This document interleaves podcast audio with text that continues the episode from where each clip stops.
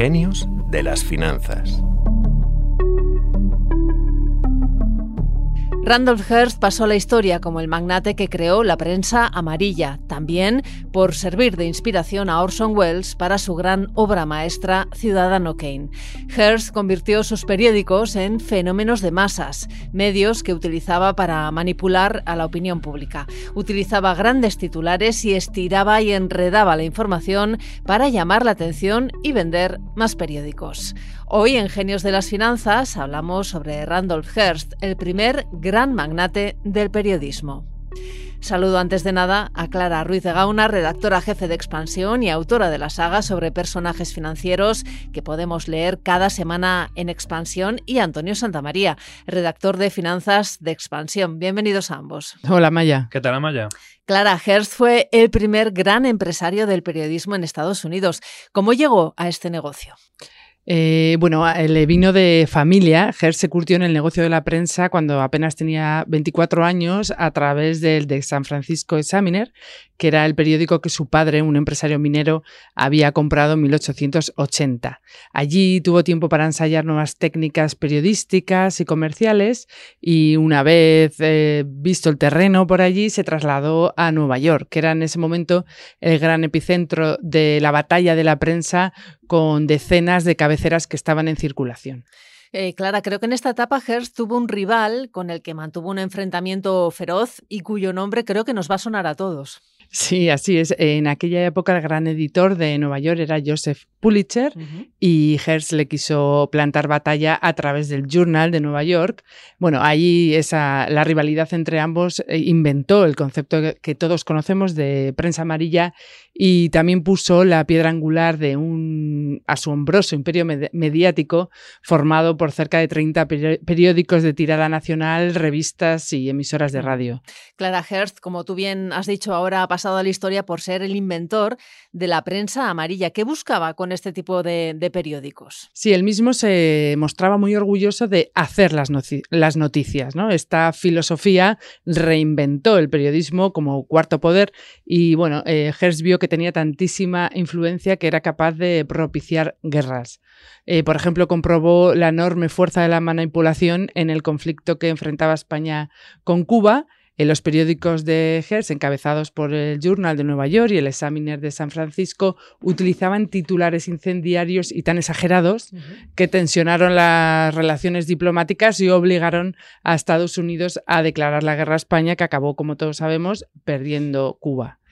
Eran muy influyentes entonces los medios de comunicación, Antonio, porque, como bien ha dicho Clara, llegaban hasta el punto de tensar las relaciones diplomáticas entre dos países. Sí, sí, totalmente. Tenían una gran influencia y, continuando con lo que decía Clara, eh, influyeron mucho en la guerra de Cuba. De hecho, esta se llegó a bautizar como la guerra del Journal para que nos hagamos una idea de cómo se manipuló a la opinión pública en ese momento. ¿Y esa decisión editorial eh, le salió rentable a Hearst? Y tanto, el New York Journal llegó a superar el millón de lectores poco antes del estallido de la guerra a raíz del hundimiento del acorazado, Maine en La Habana, un hecho que fue clave para el inicio del conflicto. Aunque para nada estaba claro que hubiera sido España el culpable de lo ocurrido, el periódico de Hertz llegó a publicar que esta embarcación había sido partida en dos por, leo textualmente, un arma secreta infernal del enemigo. Bueno, veo que el clickbait ya se había inventado por aquel entonces, desde luego era un titular para vender muchísimos periódicos. Sí, aunque no es del journal, hay otra frase de la época que se puso muy de moda y que a mí me gusta, que era Remember the Main to hell with Spain, que traducido significa recordad el Main al infierno con España. Pero bueno, eh, volviendo al, a Hertz y al journal, hay que decir que las ventas que tuvieron en aquella época fueron clave para conformar la fortuna de 21.000 millones de dólares que amas actualmente la familia. Williams R. Hearst III, nieto del magnate, es el que gestiona el grupo familiar que cuenta con cabeceras como él y el San Francisco Chronicle a día de hoy. Antonio, con ese tipo de titulares y informaciones tan, tan extremas, digamos, ¿había algún tipo de regulación sobre los medios de comunicación? Bueno, ahora están de moda eh, las fake news, pero lo cierto es que la guerra de Cuba demuestra que existen desde hace tiempo. Voy a poner otro ejemplo. En 1897 hubo un momento en el que parecía que todo se calmaba y no habría guerra. Y el, ilustrador que había enviado Hertz a Cuba así se lo hizo saber, y le pidió pues, que quería marcharse del país. Pero Hearst le respondió, por favor, quédese, usted proporcione las imágenes y yo proporcionaré la guerra.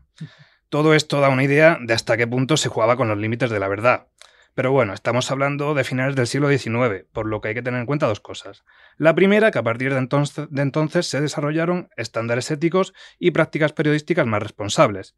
Y la segunda y más importante es que, pese a estos ejemplos, la libertad de prensa que ya existía en Estados Unidos por entonces era algo digno de admiración. Lo de que la realidad no estropea un buen titular veo que no es cosa de ahora ni de hace pocas décadas siquiera, ¿no?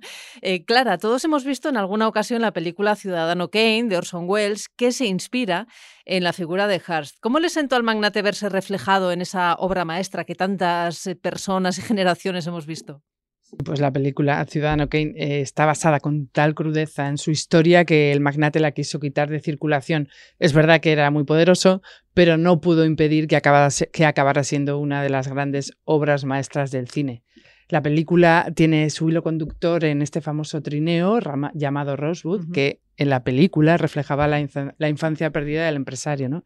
Pero Rosewood en realidad era el apelativo con el que Wells se refería de manera muy íntima a su amante, que era la actriz Marion Davis.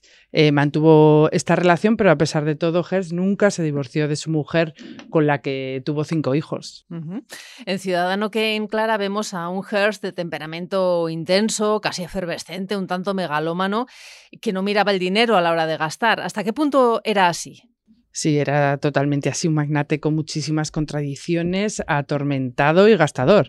De hecho, la cúspide de su fortuna, que luego menguó bastante con la Gran Depresión, Hertz gastaba a manos llenas. Uno de sus caprichos, eh, bueno, le llevó a España, fue la compra del monasterio Santa María de Óvila, en Guadalajara, que, cuyo traslado organizó piedra por piedra hasta Estados Unidos. Madre mía, eh, Hearst no llevaba bien la competencia, lo hemos eh, oído antes, eh, hemos hablado de su feroz rivalidad con Pulitzer.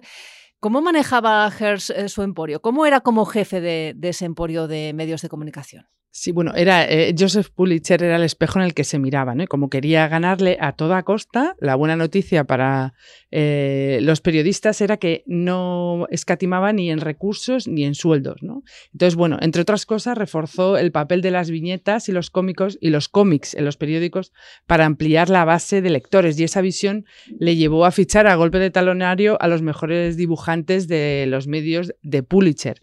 Entre ellos estaba el creador del niño vestido de amarillo, de Yellow Kid, que era una viñeta que aparecía inicialmente y con mucho éxito en el New York World de Pulitzer. Eh, fue a partir de ahí cuando se popularizó la expresión prensa amarilla gracias a este niño de Yellow Kid. Pues hasta aquí el repaso a la vida de Randolph Hearst, el primer magnate de la prensa amarilla y de la parte también quizá más oscura del periodismo. Muchas gracias, Clara Ruiz de Gauna, Antonio Santamaría, por ilustrarnos y contarnos eh, cómo e, fue la vida de Randolph Hearst y muchas gracias a ustedes también por escucharnos cada semana.